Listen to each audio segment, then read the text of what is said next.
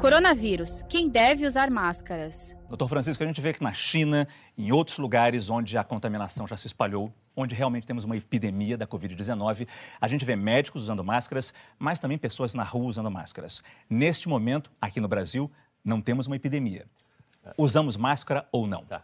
É, não existe indicação de uso indiscriminado de máscara, por exemplo, para andar na rua ou para ir é, ao supermercado ou à feira. Tá?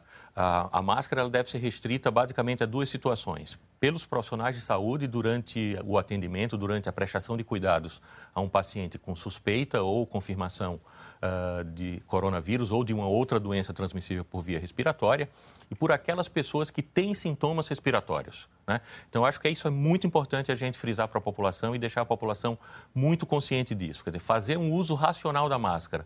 Qual que, qual que é o melhor uso que a gente tem para fazer hoje de um recurso que é finito e que, se a gente não utilizar de forma adequada, ele vai acabar é aquela pessoa que está tossindo, que está espirrando, que tem um sintoma respiratório, utilizar aquela máscara quando tiver necessidade de sair de casa, porque o ideal é que ela fique em casa restrita, né? mas se por acaso ela tiver uma necessidade inadiável de sair, ela coloca aquela máscara, porque aí sim ela vai reduzir a possibilidade de transmitir o coronavírus ou outra infecção respiratória para as pessoas com quem ela tiver contato. Ou então a pessoa que cuida de um doente. A pessoa que cuida de um doente também entraria na mesma categoria do, do, do profissional de saúde. Porque o doutor Francisco falou que é um, é um recurso finito finito. Não tem mais máscara em farmácia nenhuma de São Paulo. Exato. Uma, uma das características que é, ocorrem nesse tipo de situação epidemiológica é que as pessoas começam a estocar produtos.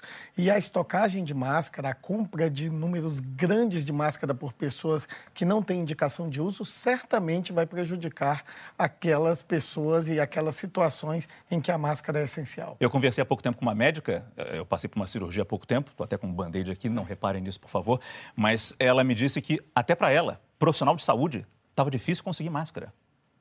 De fato, nós, tem, nós trabalhamos em hospital público e temos informações de dificuldades de se conseguir máscara nas unidades básicas de saúde, nos hospitais do SUS e também, inclusive, em serviços privados. Saiba mais em g1.com.br barra coronavírus.